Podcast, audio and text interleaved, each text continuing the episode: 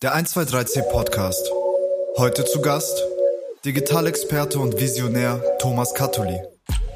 Man spricht mir mittlerweile zu, bis zu einem gewissen Grad einfach visionär zu sein. Ich bin sehr stark der Verfechter von Follow Your Dreams. Künstliche Intelligenz, das ist wirklich bahnbrechend. Ich glaube, wir machen da einen Fehler und überregulieren. Wir kommen dadurch als Land und als Europa nicht weiter. Gefühlt ist Nokia die letzte große Story, die aus Europa kommen ist. Einmal die Woche mindestens denke ich darüber nach, warum ich nicht Schafe in Irland züchte. Jobs dürfte sehr inspirierend gewesen sein. Und wenn du dann Musk anschaust, ich meine, was denkt er sich eigentlich dabei, was er da jetzt gerade macht? Leute zu faszinieren, hat schon was. Herzlich willkommen zum 123C Podcast, dem Podcast von 123C Digital Consulting. Mein Name ist Harald Grabner und ich darf Sie auch heute wieder mit meinen Gästen durch den aufregenden Digitalisierungsdschungel begleiten. Im letzten Podcast äh, haben wir mit dem IAB-Präsidenten Markus Blank ganz viel über das digitale Marketing gesprochen, auch über die digitale Transformation. Heute befassen wir uns stärker mit der Zukunft der Digitalisierung. Welche Vision und welches Verständnis braucht es für eine erfolgreiche Digitalisierung? Wie reif sind Unternehmen überhaupt? Und gibt es Unterschiede im Digitalisierungsprozess zwischen B2B und B2C? Und wie wirken sich diese eigentlich auf die Geschäftsmodelle aus? Eins ist sicher, es gibt viel zu besprechen. Danke, dass Sie dabei sind und jetzt geht's los. Unser heutiger Gast ist ein regelrechter Experte im Digital Business. Er berät viele Unternehmer und steht auf den großen Bühnen als Speaker. Kennengelernt haben wir uns vor 20 Jahren bei T-Online, ja. Und nach vielen Stationen wie zum Beispiel Goldbach oder als Geschäftsführer der Adversoft Group ist er heute CEO von SBS Marketing in Linz. Was mich persönlich an ihm fasziniert, ist, dass er gerne das sagt, was ihn gerade beschäftigt. Frei raus und Trommelwirbel. Laut seinem LinkedIn-Profil wurde er geboren, um digital zu sein. Das klingt richtig vielversprechend. Herzlich willkommen, Thomas Katuli. Danke, danke für die Einladung. Das freut mich. Geboren, um digital zu sein, ist schon eine krasse und gleich vielversprechende Aussage. Aber was wäre gewesen, wenn du im 19. Jahrhundert geboren wärst oder unglücklich gewesen? Oder welche Vision hättest du damals im 19. Jahrhundert gehabt? Das wirklich Krasse daran ist, dass es grundsätzlich darum geht, dass ich mich sehr früh auch einfach eingelassen habe auf Themen. Also im 19. Jahrhundert wäre es dann halt was anderes gewesen. Aber auch quasi, glaube ich, sehr zukunftsorientiert. Ich glaube, man spricht mir mittlerweile zu, bis zu einem gewissen Grad einfach visionär zu sein. Ich sehe mich da gar nicht selber so, aber ich bin natürlich schon jemand, der, der versucht, auch Visionen zu zeichnen und die dann auch umzusetzen. Das gilt für die Kunden und auch für die Unternehmen, wo ich war.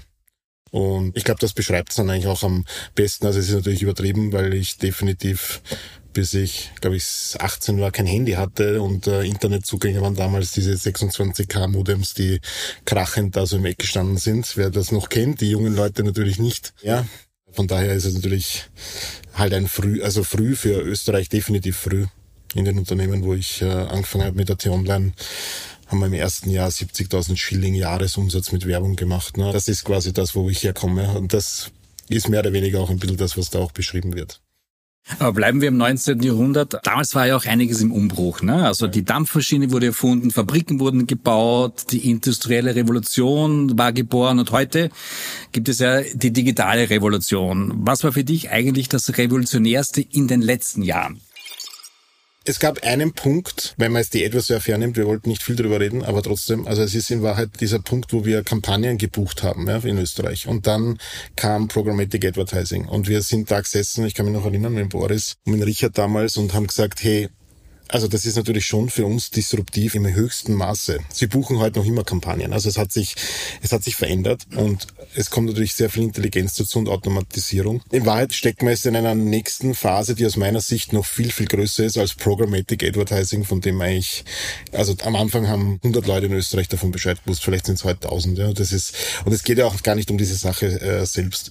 Das, was jetzt da ist mit dem Thema KI, egal was jetzt noch passiert in, in, im Sinne der Regulierung und Co., aber jetzt quasi, was jetzt da am Tisch liegt, das sprengt nochmal alles, glaube ich, was uns bekannt und klar ist, weil es einfach A für jeden zugänglich ist und plötzlich ähm, eine Form der, der Co-Intelligenz da ist, die natürlich nur so intelligent ist wie derjenige, der es bedient. Aber das ist natürlich für viele gar nicht so klar und es ist natürlich spannend, dass da plötzlich neue Kreationen rauskommen, neue Texte rauskommen, ähm, man alles fragen kann, Antworten bekommt wie von einem Menschen, der halt alles weiß. Ähm, und ich kann ihn ein bisschen gestalten, wie wenn es mein Freund ist. Ja. Programmatik war sicherlich, ich sag mal so 2011, 12, 13 im im Bannergeschäft. Aber das ist, also ich lache, weil künstliche Intelligenz und das, was da jetzt passiert hat, das ist wirklich bahnbrechend. Das wird viel verändern. Aber die Erwartungshaltung unterscheidet sich ja von dem, was die KI kann kann man so diskutieren natürlich und kann man auch so sehen. Ich sehe es jetzt nur quasi auch natürlich sehr stark auf, auf das, wo ich gerade drinnen bin, heißt SBS Marketing, heißt äh, Kreation. Und im Kreationsbereich hat es die Art und Weise, wie wir an Konzepte rangehen, bis zu einem gewissen Grad auch jetzt schon verändert du hast einfach schneller Möglichkeiten, quasi dir Moods, dir einfach Ideen zu holen und die KI quasi mit deinen, mit deinen Vorstellungen füttern und mal schauen, was da noch rauskommt. Es ist wie ein zusätzlicher Mitarbeiter, der da noch ein bisschen hilft da. Aber es ist alles nur so gut, wie was gepromptet wird. Die Erwartungshaltung ist aber nicht die. Also ich glaube, 99 Prozent der Menschen denken KI und bla und ich gehe dahin, gebe was ein und plötzlich kommt das Perfekte raus. Es werden ja, ich glaube, eine der häufigsten Anfragen und Prompts ist, hilf mir in meinem Geschäft, sag mir, welche Strategie ich machen soll, schreib mir ganze Unternehmenskonzepte. Ähm, das, so, so funktioniert es natürlich nicht. Ich glaube trotzdem, dass die Entwicklung zeigen wird, dass diese Dinge anfangen werden, und jetzt sage ich was Kontroverseres, selbst zu denken. Ja, also wir kommen zu dem Punkt, wo sich die selbst Informationen zueignen werden und daraus auch sich weiterzuentwickeln und zu denken. Es gab ja auch schon diese Cases. Ich glaube, bei Google war das so, dass zwei KIs miteinander gesprochen haben und plötzlich angefangen haben, eine eigene Sprache zu entwickeln. Das ist das, wovon ich spreche. Also dort wird es möglicherweise auch hinkommen. Und ähm, und das werden wir alle noch miterleben. Es wird so schnell wird's gehen. Also von heute fünf Jahre, wir werden eine andere Welt haben als heute. Okay, das heißt, der, der Markt wird sich in die Richtung komplett verändern. Ne? Was, aber du betreust ja relativ viele Unternehmen äh, als Digital Consultant, äh, einerseits im Aufbau technischer Ökosysteme, in, dann in der Planung und Umsetzung von äh, Digital- und Werbestrategien. Aber wie gehst du dann, dann ran? Sagst okay, gut, nimmst die KI oder was machen wir dann? Das eine ist, es gibt das Interesse und die Neugierde von Kunden. Das hat vor zwei, drei Jahren schon damit begonnen, dass im B2B-Bereich, gerade im Industrie-B2B-Bereich, das Thema digitale Kommunikation noch gar nicht so angekommen war, wie ich es selber auch wusste und, und für mich gelebt war, quasi aus den Kunden meiner Vergangenheit. Ähm, das heißt, du hast sie ja mal zunächst einmal in diese Ebene geführt und jetzt ist es vor allem durch Neugierde getrieben kommst dem nicht aus. Also jeder da draußen hat irgendwo das Thema KI auch wahrgenommen und vielleicht auch schon ausprobiert. Dort geht's auch hin. Also wir beraten unsere Kunden mittlerweile auch in dem Bereich. Aber es ist quasi dieses, versucht's mal das, versucht's mal das. Es gibt ja noch sehr wenig Regelwerk. Und ich rede jetzt nicht vom rechtlichen Regelwerk, sondern der Art und Weise, wie KI, wie man da quasi rauskitzelt, was man rauskitzeln muss. Dann ist ja das Thema auch Nachhaltigkeit ein riesen, riesen Thema. Also ähm, in dem ganzen Prozess. Ähm, wie, wie gehst du an dieses Thema ran? Was sind da die Herausforderungen in der heutigen Zeit? Es ist so riesig. Und es beginnt quasi ja schon in meinem Privatleben, dass es natürlich allgegenwärtig ist. Wie schafft man nachhaltigeres Leben, wenn man größere Familie hat wie bei uns doppelt, weil es quasi auch hin zur Generation der nächsten Generation, was, was, was übergibt man ihnen. Und bei Kunden ist es natürlich eine riesen Herausforderung. Jeder Kunde seine eigene Herangehensweise. Einfach schon einmal in der Messung dessen, was was heißt für mich Nachhaltigkeit oder wie, wie definiere ich meinen, jetzt sage ich mal zum Beispiel CO2-Abdruck, ja, weil da kann man ja ganz weit gehen, Lieferanten mit reinnehmen und dann sagen, okay, was mache ich mit dem Abdruck und wie kann ich den ersetzen? Das ist so dieser erste wirkliche Weg. Jetzt haben wir dann wirklich auch Kunden, die aus der Automobilindustrie kommen oder schwereren Industrie kommen. Dort hast du es natürlich doppelt und dreifach. Dennoch, und das muss man einfach auch mal ganz klar festhalten, jetzt einmal auf der Ebene, es gibt kein Unternehmen, wo das kein Thema mehr ist bis hin zur Webseite, wie ist der CO2-Abdruck einer Webseite. Es reduziert sich halt alles auf den CO2-Abdruck. Das finde ich, das könnte breiter sein. Ich versuche das auch zu manifestieren, dass das breiter sein müsste. Und ähm, wie geht man mit Ressource um und wie, wie schafft man es, dass man die Luft atmen kann? Das ist natürlich spannend, wenn du überlegst, KI, wir machen also, es gibt KI und riesig und bla, und dann schaffen es diese Ingenieure nicht, jetzt sage ich mal ganz pauschal unsere Welt zu retten, das ist manchmal komisch. Ne? Da denkt man sich, irgendwie passt das auch nicht zusammen. Aber alle Unternehmen machen das, sie gehen in diese Richtung, wir arbeiten, wir arbeiten mit ihnen Konzepte. Du kannst auch hier, wie bei der digitalen Transformation, Schritt für Schritt auch machen. Ich habe auch nicht alle Lösungen. Also das heißt, wir arbeiten quasi Problemfelder und führen dem dann Lösungen zu. Ich kann also jetzt nicht sagen, das ist so, ein, so eine pauschale Herangehensweise, sondern es ist einfach so Schritt für Schritt.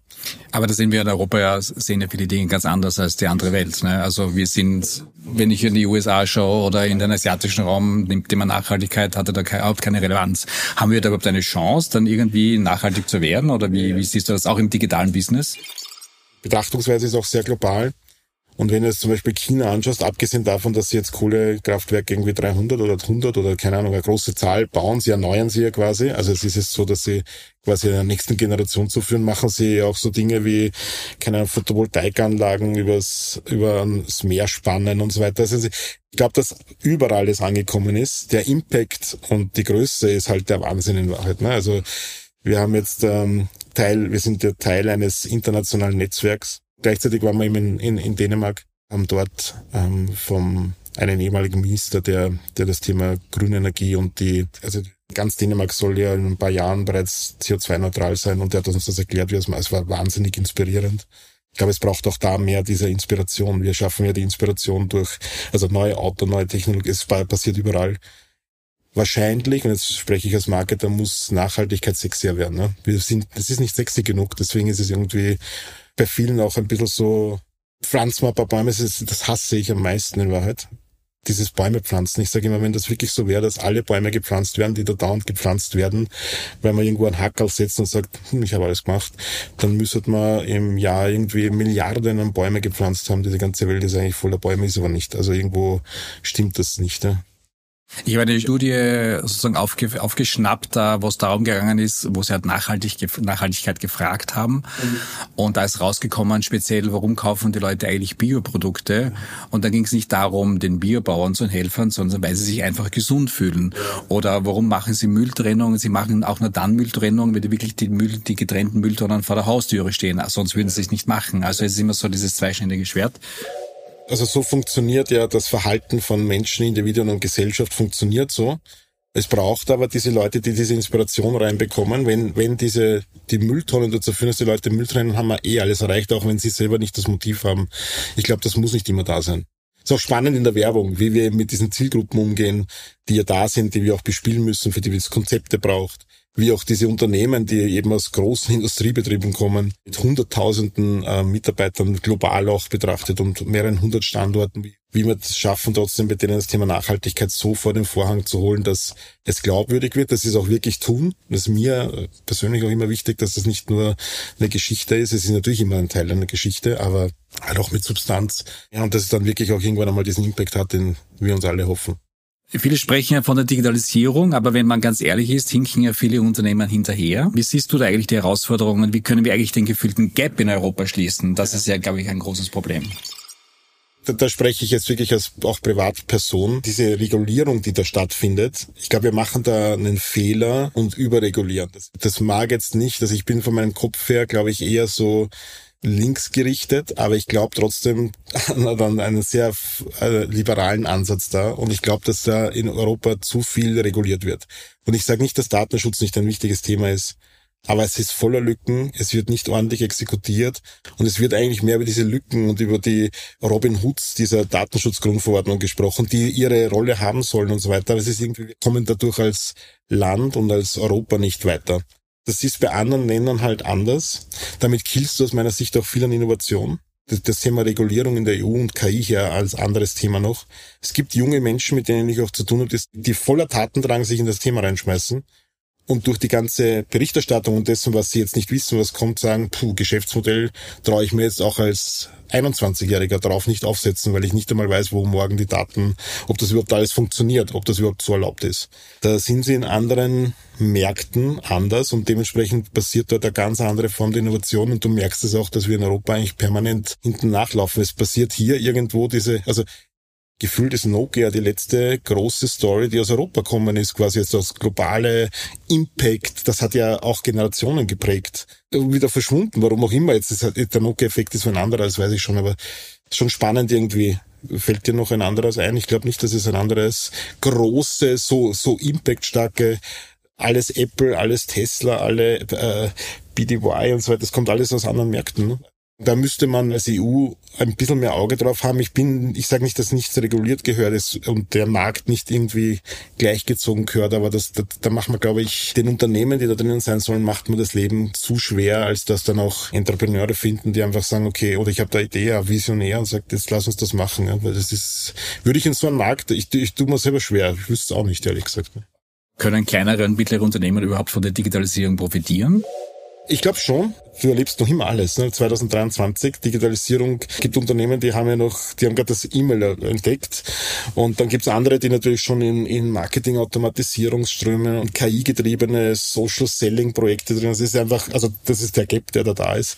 Der ist aber, glaube ich, trotzdem auch ein globalerer Gap auch, also das, auch jetzt in der Betrachtung der Unternehmen, die ich jetzt nicht nur der eigenen Kunden, sondern generell kennenlernen durfte, merkst du einfach, das ist ganz generell so. Das hat, außer so einem Unternehmen, wo Digitalisierung noch in einem früheren Stadium ist, das ist wurscht, ob die in den USA sitzen, China oder sonst wo. Also das ist tatsächlich für mich ganz generell trotzdem spannend. Digitalisierung hat natürlich ganz viel Potenzial in der Kommunikation, in den direkten Kanälen, ähm, in der Adressierung von Zielgruppen. Da gibt's schon so viel an. Ich habe es jetzt gerade ein bisschen verniedlicht mit dieser E-Mail-Thematik. Das gibt's natürlich auch. Ich wollte nur quasi auch diese Perspektiven zeigen, wie groß dieser Gap auch ist. Ich finde es generell, also für mich, das ist so, was mich motiviert, auch jetzt quasi in diesen Rollen zu sein, in denen ich bin.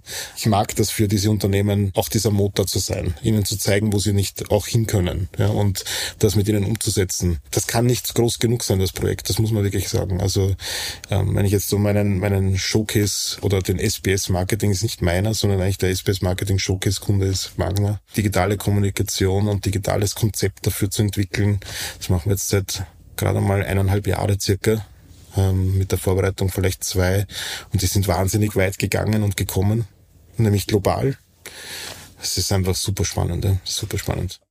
Aber jetzt bist du ein großer Science-Fiction-Star Wars-Fan, da kann ich dir mal sagen, ähm, auf welcher Seite ist die Digitalisierung? Auf der guten oder auf der dunklen Seite? Wie geht ihr da am Beispiel Magna heran? Äh, ich meine, es gibt immer zwei Seiten. Wie, wie siehst du das, ja? Ich sage immer, wir wollen Geschichten und Mehrwerte erzählen. Das ist eigentlich das, was auch Werbung, wo wir auch herkommen. Ich brauche dafür digitale Kommunikationswege. Warum? Auch weil jetzt durch die, das Thema Pandemie zum Beispiel, viele der klassischen Events zum Beispiel weggefallen sind. Also muss ich mir überlegen, wie kann ich meine, meine Personas in Zukunft ansprechen. Digitalisierung ist definitiv die Form. Nicht alles davon ist aber gut. Und für mich geht's immer um das Gute dabei. Das will ich eigentlich sagen. Also ich entwickle eine gute Geschichte, ein gutes Konzept. Ähm, wenn ich jetzt da an, an elektronische Antriebswellen bei Autos denke, ein ganz absurdes Thema, aber dann denkst du, ey, eigentlich spannend, ja, weil jedes Auto hat das natürlich drinnen. Wie kann man daraus ein Produkt machen, ein Produkt, das Ingenieure anspricht, jetzt nicht nur bei den großen Automarken, sondern auch bei diesen jungen Startups und so weiter. Wie müssen wir die benennen? Wie können wir denen das näher bringen? Wie können wir Erklärvideos machen, 3D-Animationen? Äh, und wir haben bei uns das Skillset, dieses alles abzubilden. Da kommen unglaublich coole Inhalte raus, die eine sehr positive Geschichte am Ende erzählen. Und um das geht's mir eigentlich. Dementsprechend, wenn ich über Digitalisierung spreche, natürlich auch positiv. Wenn ich wollte, könnte ich jeden Tag drei, vier Termine mit Unternehmen machen, die mir erklären, wo sie nicht wild Daten herbekommen.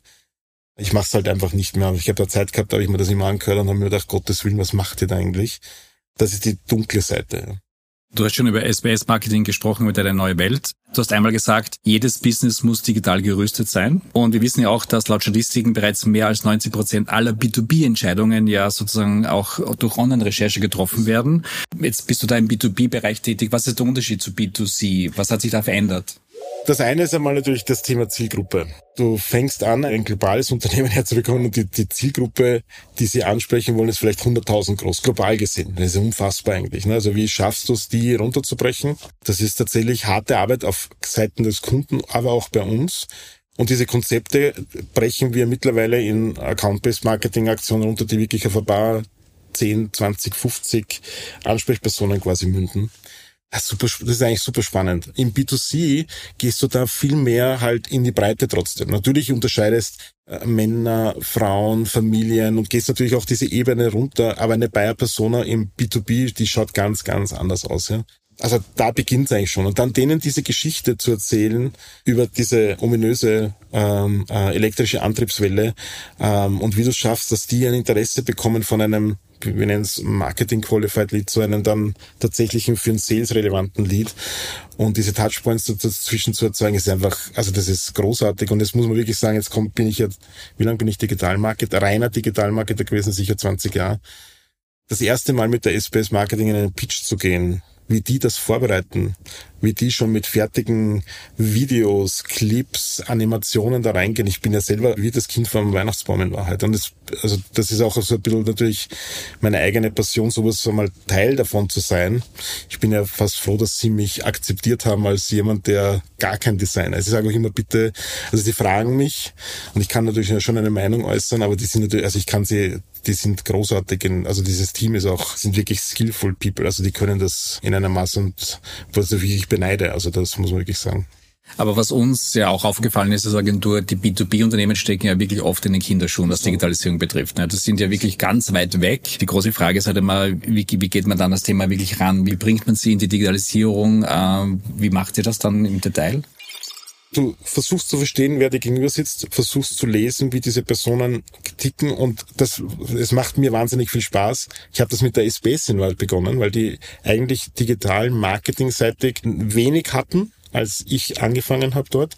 Und wir haben das wirklich Schritt für Schritt aufgebaut. Jetzt haben wir ein Team von sechs Leuten. Alle unsere Bestandskunden gehen in den Digital-Marketing-Bereich rein. Dasselbe machen wir beim Kunden auch. Das heißt, wir schauen, wie weit müssen wir zurückgehen. Und ich fange gern ganz am Anfang an auch, soll so sein, und arbeite das gern. Das klingen für manche Leute, denken sich, Gottes Willen, jetzt fängt er wieder beim Impression und beim Klick an und bei, was ist eigentlich Google äh, äh Ads und Unterschied zwischen SEA und SEO, also wirklich solche Dinge.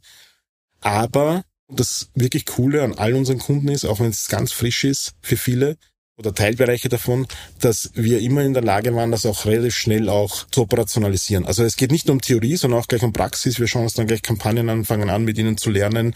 Ich sage auch immer meinen Kunden, ich sitze nicht gegenüber von euch, sondern neben euch. Ich bin euer Partner und nicht einfach nur ein Dienstleister oder einer, der abarbeitet. Und da rede ich jetzt sehr stark von Digitalmarketing natürlich. In Kreationsbereichen läuft das natürlich auch so noch viel größer. Das ist natürlich etwas, wo, wo die auch alle herkommen und natürlich auch viel, viel, viel mehr verstehen schon. Also wenn ich rede jetzt wirklich nur von Digitalmarketing, wo ich mich einfach wirklich, niemand bei uns ist sich zu schade, wirklich fundamentale Arbeit da zu leisten. Im Digitalmarketing sind einerseits die Kanäle wichtig, aber auch die leistungsstarke Technik. Und die Zielgruppen sind auch wichtig zu erreichen, aber es muss ja alles in der Unternehmenskultur ja stattfinden. Das ist ja der große Knackpunkt. Ja. Also wenn das nicht sozusagen mit aufgesaugt ja. wird im wahrsten Sinne des Wortes, funktioniert es ja nicht.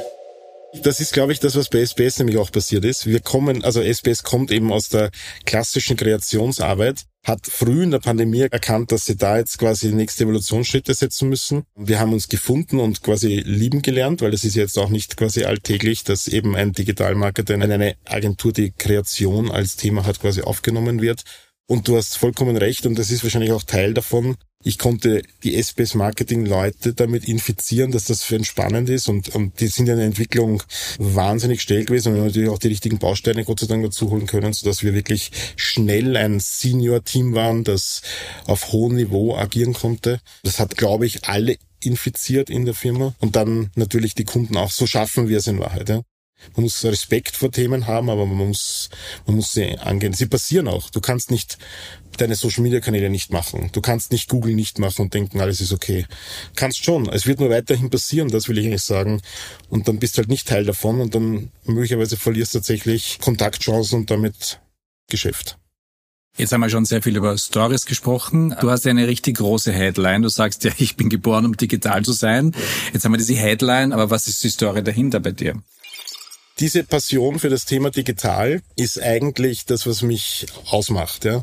Und dabei muss ich auch, sage ich auch immer ganz klar, ich, ich bin mittlerweile quasi Konzeptionist und Strategie. Ich kann natürlich auch eine Google-Kampagne anlegen, aber das gibt einfach Leute bei mir im Team, die das wirklich perfekt können, die auch jede Frage beantworten. Ich kann das im Detail auch gar nicht mehr, mache ich auch nicht mehr, weil ich es auch nicht mehr so gut kann. Da musst du da vom Tempo her permanent dran sein. Aber ich verstehe das große Ganze, ich verstehe, wo Kunden hin müssen, ich verstehe die Analytics dazu. Ich verstehe auch, welche Themen wir angreifen müssen und welche wir nicht angreifen müssen. Mir ist dann wichtig, dass die Leute in meinem Team auch verstehen und das tun sie. Und suche auch immer Leute, die das einfach aufsorgen ein Schwamm und habe null Scheu davor, irgendwie Quereinsteiger auch mit reinzunehmen. Eben auch ein Teil dessen, was mich ein bisschen ausmacht. Und dieses Geboren zu digital, wie gesagt, es kommt wirklich aus dieser Zeit. Also in meinem Studium das von 97 bis 2001 war, haben wir eine Vorlesung gehabt zum Thema Digitalmarketing. Ich habe dann eine, eine Diplomarbeit geschrieben zum Thema digitale Werbung. Das ist Pionierarbeit. Da konnte ich, ich konnte wirklich anfangen mit der Definierung der einzelnen Werbeformate in der Zeit. Ja. Muss man sich mal vorstellen, wo, wie lange das schon her ist. Deswegen ist das für mich, das ist, das, und das Thema ist wie für mich gemacht. Ich mag es, weil es so dieses Explorer-Denken hat. Das ist das, was Ikea da muss ich Corinna Wascher eigentlich danken, die das, die das zu uns als Adversurf und zu mir gesagt hat. Wir sind diese Explorer Never Follows. Sie hat das von Adidas abgeleitet mit First Never Follows. Sie hat, das war dann unsere Subline mehr oder weniger. Und das ist auch jetzt so noch immer in meiner DNA, auch in diesen Firmen wenn ein Kunde sagt, wir haben da ein neues Thema und wir haben, und ich, ich sage, wir, wir können gar nicht alles abdecken, aber lass uns da einfach reinschauen. Wir schauen uns das an, lass uns die Tools analysieren, lass uns anschauen, können wir schauen, können wir, kann es uns einen Mehrwert, Mehrwert geben. Auch dieses, diese, diese Herangehensweise und die Form, wie wir digital Marketing und Kommunikation leben, nicht nur ich, sondern mein Team und auch alle anderen in der SPS, auch wenn sie jetzt nicht direkt mit Digital Marketing zu tun haben, das ist einfach, das ist, glaube ich, das, was geboren für digital auch ausmacht. Nach 25 Jahren, also ich mache das, glaube ich, nicht so viel anders wie am ersten Tag, wo die Alexander Reich damals zu mir gegangen ist und gesagt hat, Thomas, du bist nicht im Marketing, du bist jetzt Sales. Und ich war für Marketing eingestellt. Und fairerweise muss man dazu sagen, sie hat damals die T-Online relativ umbaut sind sehr viele Leute gegangen und ich aus der Not raus habe ich einfach gesagt, okay, weil ich wollte nicht meinen Job verlieren, den ich gerade angefangen habe. Und wir haben ja auch heute noch äh, Kontakt noch immer sehr dankbar für diese Chance, eben das zu sein, nämlich der erste, der Digital-Marketing in der T-Online in Österreich gemacht hat und so weiter und so fort. Und das, das zieht sich sofort. Sportmagazin Verlag, der erste, der digital, der die Webseiten, quasi die Portale ins Digitale übersetzt hat und so weiter. Das ist das, das jetzt bei der SBS-Marketing mehr oder weniger, wenn, wenn du den Satz hernimmst und dir anschaust meine Station, ich war immer oft der Erste, der das Thema digital, unter Anführungszeichen, digitalen Marketing angegriffen hat. Aber es ist im Grundprinzip ist es aber trotzdem eine sehr brennende Branche. Ganz ehrlich ja. gesagt, es frisst einen wirklich auf. Und wenn man sich die Entwicklung anschaut, man kommt ja teilweise als Digitalexperte gar nicht mit mit mit mit der Schnelligkeit des der Digitalisierung. Gab es nie Zeiten, wo du gesagt hast, okay, ich pfeife drauf, ich werf's Handtuch hin? Ich sage das ganz klar, gibt es. Einmal die Woche mindestens denke ich darüber nach, warum ich nicht Schafe in Irland züchte. Ein sehr guter Freund, der leider vor ein bisschen über ein Jahr verstorben ist. Das war unser Running Gag dass wir uns erst Schafe in Irland besorgen und dort einfach Schafe hüten. Ähm, bin einmal durch Irland gefahren, es ist ein relativ unspannendes Land, weil man kein Bier mag. Ähm, aber jetzt Schafe züchten, das muss ja nicht in Irland sein, kann irgendwo anders sein. Also im Grunde genommen mache ich das wirklich sehr gerne, was ich mache. Themen wie Geschwindigkeit, wie permanentes am Puls sein, würde ich länger als eine Woche quasi am Stück drüber nachdenken, das nicht mehr machen zu wollen, glaube ich, wäre ich nicht mehr gut in dem, was ich bin und dann hätte ich tatsächlich ein Problem für mich selber und dann würde ich das natürlich, würde ich was wirklich verändern wollen. So ist es ein bisschen ein Gag, aber es hat schon einen wahren Kern und der ist genau das, was du sagst. Also du darfst nicht eine Woche stehen bleiben. Das ganz ehrlich, so ehrlich muss man sein, das ist seit fünf, sicher 25 Jahren so. Wenn du dich einmal eine Woche, zwei mit dem Thema nicht auseinandersetzt und nicht die wichtigsten Newsletter und mittlerweile ja Inhalte konsumierst, damit du einfach verstehst, was da draußen passiert, dann äh, schaffst du es nicht. Deswegen auch da, ich versuche auch meinen Teams natürlich das auch immer mitzugeben, dass alle, dass wir ein Netz bauen an Informationskonsumation quasi, nicht nur ich, sondern alle anderen auch. Und wir haben gute Plattformen mittlerweile, wo wir das auch teilen simple, gute Plattformen, es ist übertrieben, simple Plattformen, wo aber das Sharing gut funktioniert. Das trifft fürs Thema KI zu, für das Thema Digitalmarketing und Kanäle. Und unsere Teams lernen sehr schnell voneinander. Und dieses Lifelong Learning-Thema haben wir ganz generell. Wie viele Stunden müsste dann ein Tag haben, damit du alles das unterbringst? Ist, das ist, also ich sage 36, könnte ich 12 Stunden schlafen und hätte trotzdem 24 Stunden Zeit wirklich zu arbeiten. Aber das, und, und wir hätten eine Lösung fürs Pensionssystem, weil das funktioniert natürlich auch dann anders. Nee, aber das ist tatsächlich, also das schaffst du doch nicht. Also es ist einfach logisch, das schaffst nicht. Ich habe ich, also ist ja auch so, dass meine Frau aus der Branche kommt. Wir reden natürlich, also es passieren viele Themen immer wieder, die, die, wo wir uns auch immer wieder auch austauschen. Jetzt könnte man sagen, wir werden schon langsam zu alt für das Thema. Ich rede jetzt vor allem von mir, nicht von dir. Du bist 20 Jahre jünger als ich. Aber, aber Tatsache, dass ich schon so viel gesehen habe und wie ich das zusammenstückeln kann und auch quasi noch immer, solange ich es schaffe, immer wieder auch an die Spitze nach vorzukommen und nach vorne zu schauen und den Horizont zu sehen, solange bin ich auch, glaube ich, ein guter Berater. Ja? Also von daher Ja, du hast gerade die jungen Leute angesprochen. Ich, meine, ich, ich weiß ja, wir kennen uns schon sehr lange. Du hast eine riesengroße Patchwork-Family. Vielleicht auch mit Tieren zu Hause und Schafen vielleicht in Zukunft. Ne? Da muss jetzt nicht nach Irland.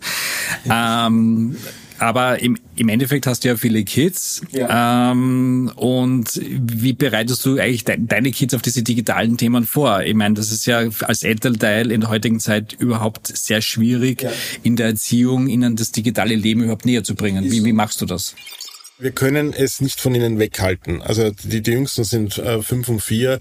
Ähm, dadurch, dass wir natürlich daheim Laptops und Handy und alles haben natürlich unsere Arbeitswelt quasi um uns herum so aufgespannt ist, kann man es auch nicht wegtun. Das heißt, die Kinder kommen sehr früh damit in Verbindung. Ähm, wir versuchen, die Inhalte zu regulieren, so gut es geht. Das ist, glaube ich, ein ganz wichtiges Thema, dass sie mit fortschreitendem Alter, und ich rede davon dann, dass sie Early Teenager werden, ganz schwierig wird, weil sie sich in der Entwicklung Entwicklung auch viel weiter sehen und natürlich dann auch leicht Wege finden, wie sie da drum herum kommen. Man versucht viel mit ihnen darüber zu reden. Also das ist auch ein Punkt, wo ich vielleicht auch selber gar nicht so gut bin, muss man ganz ehrlich sagen. Da ist meine Frau sicher besser, viel besser. Ähm, aber man versucht viel mit ihnen zu reden und das auch natürlich auch in Perspektive zu setzen, was sie da sehen. Aber es ist jeden Tag eine neue Herausforderung. Alleine was ich an Inhalten bekomme, wo ich mir denke, Gottes Willen, was ist das jetzt? Wenn ich überlege, dass sie das auch bekommen können, wie schnell sich Bubbles auch auf das einstellen, wie schnell sie gefesselt sind von Inhalten, die sie nicht sehen sollten. Ich habe dafür auch keine Blaupause. Du kannst diverse Elternfiltern einsetzen, das tun wir, was Inhalte angeht. Wir reglementieren die Kanäle passend zum Alter, hätte ich jetzt gesagt. Wir nehmen ihnen aber trotzdem nicht das komplette weg und sagen, bevor du nicht 15 bist, darfst du gar nicht in Berührung kommen mit was auch immer da draußen ist. Auch weil ich immer der Meinung war, du kannst in einer Welt, die so digital wird, wo diese Entwicklung ist, den Kindern nicht einfach sagen, geh weg, lass das weg. Das, also das, das, das nimmt ihnen eine, eine Chance, die ich ja selber auch dann irgendwann einmal gehabt habe wenn die Kinder dann irgendwann mal zu dir kommen und sagen, Papa, was soll ich eigentlich wirklich lernen oder welchen Job soll ja. ich ausführen oder ja. was, was würdest du mir vorschlagen? Du bist jetzt der große Digitalexperte. Soll ich jetzt eher in die Digitalisierung gehen oder soll ich jetzt Schafe züchten, wenn wir bei dem, bei dem Symbol bleiben? Ah, was, was würdest du denn dann antworten? Also ich habe immer gesagt, also mir wäre wichtig, dass sie relativ rasch programmieren lernen. Das ist durch KI und das auf, also wenn KI zum Beispiel gut ist, dann ist es Programmieren. Also ich glaube, das ist unter den Top 5 Jobs, man kann mich korrigieren, aber ich glaube, das habe ich irgendwo gelesen, der Jobs, die möglicherweise disruptiert bzw. stark verändert werden. Python ist vielleicht noch immer die, die Sprache, wo man sich drauf setzen müsste, aber das hätte ich vor einem Jahr noch ganz anders beantwortet. Ich bin sehr stark der Verfechter von Follow Your Dreams. Also ich habe der, der Älteste will, der hat uh, HTL Hochtiefbau. Das soll, also wenn das seine Richtung ist, soll es machen. Wenn irgendwann draufkommt, er will gerne was anderes machen und er wird zumindest einmal in den nächsten wahrscheinlich drei, vier, fünf Jahren zu dem Punkt kommen, wo er sagt, eigentlich hätte ich gerne was ganz anderes gemacht und ich werde ihm einfach unterstützen, das machen zu können die zwei Grad Teenager, die natürlich sehr unterschiedlich gepolt sind. Ich will ihnen einfach nur die Optionen und die Möglichkeiten zeigen. Ich glaube, da auch da gilt wieder das Inspirieren, ähnlich wie bei Kunden, bei Mitarbeitern von mir, die mich inspirieren, wie, sie, wie schnell sie irgendwelche Reels für TikTok und YouTube machen. Das übersteigt meine Fähigkeiten bei Weitem. Die Kleinen sind, also die sind absolute Natives, ja, die sind jetzt schon, also Alexa ist ihr Freund und nicht ein, ein Gerät. Es ist einfach, es ist einfach so. Also auch da, ich werde ihnen einfach nur, wichtig ist ihnen die Chancen und Möglichkeiten zu zeigen, die diese Welt bietet und versuchen, ja, so gut wie möglich zu unterstützen, wenn ich merke, dass irgendwo ein Impuls ist, der, wo sie sagen, das taugt ihnen, wenn sie morgen sagen, taugt mir nicht mehr, dann haben wir noch immer die Möglichkeit, einfach was anderes zu machen. Es ist einfach privilegiert ohne Ende in Wahrheit. Und das müssen wir einfach trotzdem nutzen, um ihnen einfach diese Welt einfach zu zeigen und das Schöne auch. Ja. Als ich klein war, wollte ich ja zum Zirkus. Was cool ist, jetzt bin ich im digitalen Zirkus gelandet. Also im Grundprinzip ist es nicht weit weg vom Zirkus. Als Zirkusdirektor oder als Geschäftsführer ist ähnlich. Wie, wie war das bei dir? Was wolltest du werden, wie du klein warst? Das Thema Sport hat mich immer sehr fasziniert. Das ist bis heute so. Mein Traumjob war Sportjournalist. Ich habe den auch bis zu einem gewissen Grad mir auch erfüllen können, auch wenn ich kein guter Journalist bin. Aber das Thema Sport hat mich immer sehr begeistert. Ich war durch meinen äh, Stiefvater eine Zeit lang und sehr früh, ich glaube es war Volksschule, der war Magier. Also ich bin mit ihm ein, zwei, paar Mal halt aufgetreten, äh, auch alleine ein, zwei Mal aufgetreten. Hat mich auch, fand ich spannend. Ähm, trotzdem habe ich Angst vor Bühne. Also das muss ich wirklich sagen, es ist einfach, es macht mir immer, also dieses, es ist mehr als nur Kribbeln. Du kannst mich in jede Sales-Situation setzen. Ich kann in so Meetingräume gehe ich rein, kein Problem. Bühne ist schon was anderes, merke ich auch. Ähm, also das ist dann doch nicht dann auch in der Folge geworden. Ich würde mal wirklich sagen Sport und Fußball. Ich meine, ich war glaube ich, gar nicht so schlecht im Fußball. Es hat halt nie funktioniert, so wie ich es eigentlich mal vorstellen wollte. Aber das, das Thema Sport und Fußball hat mich dann, glaube ich, bis ich 18 war, doch relativ gut aber vielleicht haben doch diese magischen Künste von deinem Vater irgendwie abgefärbt auf deine Visionen. Das im Endeffekt kann ja auch sein. Absolut. Also ich finde, also die Perspektive, die er da reingebracht hat, war schon nicht unspannend. Ja, mein Stiefvater, er war ähm, auch selber in, in so einem Wanderzirkus auch drinnen und hat dort auch seine Shows gemacht. Mein kleinerer Bruder quasi ist da noch viel mehr drinnen, hat da sogar noch sehr viel mehr gemacht, also sehr viel mehr als ich gemacht. Ähm, Leute zu faszinieren, ein bisschen nach The Greatest Showman quasi, hat schon was. Ja. Und wahrscheinlich ist das, da gebe ich da schon recht, ich habe halt die Tools genommen, die mir dann zur Verfügung gestanden haben, zu einem Thema, das mir dann Spaß gemacht hat, um das weiterhin zu machen. Wir kommen schon zum Schluss. Äh, zum Schluss von unserem Podcast gibt es immer eins, zwei, drei Fragen. Bei, bei der ersten Frage gibt es eine Antwortmöglichkeit, bei der zweiten zwei, bei der dritten drei. Also ich würde sagen, wir starten los und Frage eins. Wir haben ja gehört, dass du ein großer Star Wars-Fan bist. Und äh, daher meine erste Frage, wenn der Disney-Konzern anrufen würde, äh, welche Rolle würdest du im Film spielen wollen? Also in Augenblick taugt mir Mandalorian schon sehr. Also es ist ja keine klassische Figur. Ich komme aus einer Welt, wo drei Star Wars Filme gab. Also das ist einfach ganz anderes. Aber Mandalorian hat schon ein bisschen was von, von dem, was mir, was mir auch selber sehr taugt. Also es ist jetzt tatsächlich an so einem Anti-Held ein bisschen. Ja. Warum auch immer, das ist einfach es ist von den, von den, von den Serien, die es da im Augenblick gibt, glaube ich, aus meiner Sicht wirklich eine der besten. Zweite Frage.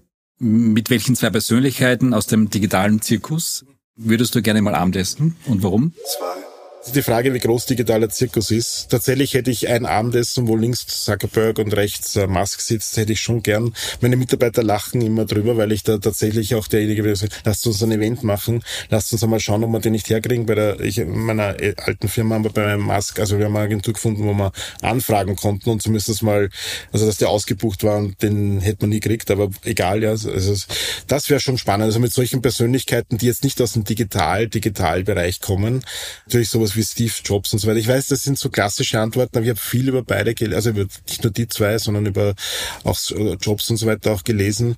Und also ich hätte jetzt eh nicht so diese klassischen Fragen. Jobs dürfte sehr inspirierend gewesen sein.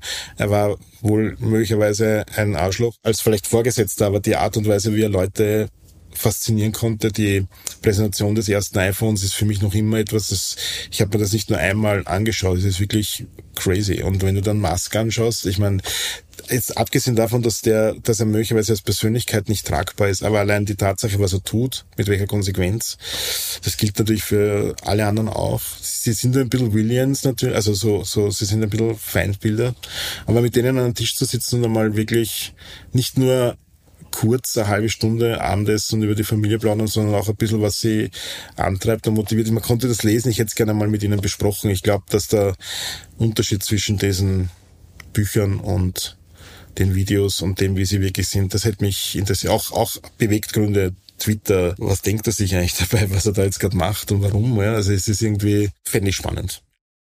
Dritte Frage, wir müssen ja alle Geld verdienen. Äh, auf welche drei Aktien würdest du in dem nächsten Jahr setzen? Drei. Ich habe mich ein bisschen mehr mit äh, in meiner Vergangenheit mit Krypto auseinandergesetzt. Ähm, das war recht spannend, aber dann auch ernüchternd am Ende. Und ich habe im Augenblick eigentlich, also ich finde es faszinierend eben auch da wieder, wie zum Beispiel eine Tesla-Aktie den gesamten Automarkt eigentlich komplett zerpulvert hat in Wahrheit. Die war, glaube ich, so viel zu einem Zeitpunkt so viel wert wie der ganzen restlichen Automarken. Ich habe in meinem Leben noch keine einzige Aktie gekauft. Ich oute mich da. Ich werde es auch weiterhin nicht tun, weil man dieser Markt und die Art und Weise, wie er gesteuert wird, das ist mir tatsächlich zu nah an der dunklen Seite dran. Das war bei Krypto ja auch so. Also wenn du dann Musk auch wieder verfolgt hast, der da mit seiner, mit dieser einen Kryptowährung immer dieses Auf und Ab gemacht, die, die ja wirklich Humbug war. Und er sich eigentlich wahrscheinlich jeden Tag einen Ast gelacht hat darüber, wie er mit einem Tweet plötzlich 150 Prozent Steigerung hinbekommen hat. Also man wird mir nicht erleben, deswegen gibt es auch keine keinerlei Empfehlung in dem Bereich. Ich würde auch, also es wäre natürlich ein leichtes zu sagen, irgendwelche KI-Firmen und so weiter, die wahrscheinlich, auch nicht falsch ist, wenn die dann wirklich am, an der Börse notieren, dass man dann dort zuschlägt. Aber ich hätte im Augenblick tatsächlich keinerlei Empfehlung. Da bin ich sehr, vielleicht auch sehr oldschool, ja. Vielen lieben Dank für deine Zeit. Danke auch für deine privaten Einblicke. War wirklich super. Es war mega spannend. Auch Ihnen, liebe Hörerinnen und Hörer, vielen Dank fürs Dabeisein. Als nächsten Gast begrüßen wir beim 123C Podcast Alexandra Singer. Sie ist Geschäftsführerin von Job Affairs und sie ist die Expertin im Personalmarketing, im Recruiting und in der HR-Strategie.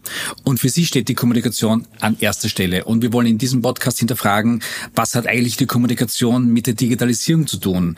Wie kommen Unternehmen überhaupt an passende Mitarbeiterinnen und Mitarbeiter ran?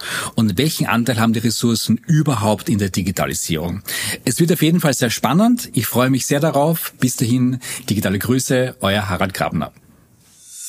Wie steht es um die digitale Reife Ihres Unternehmens?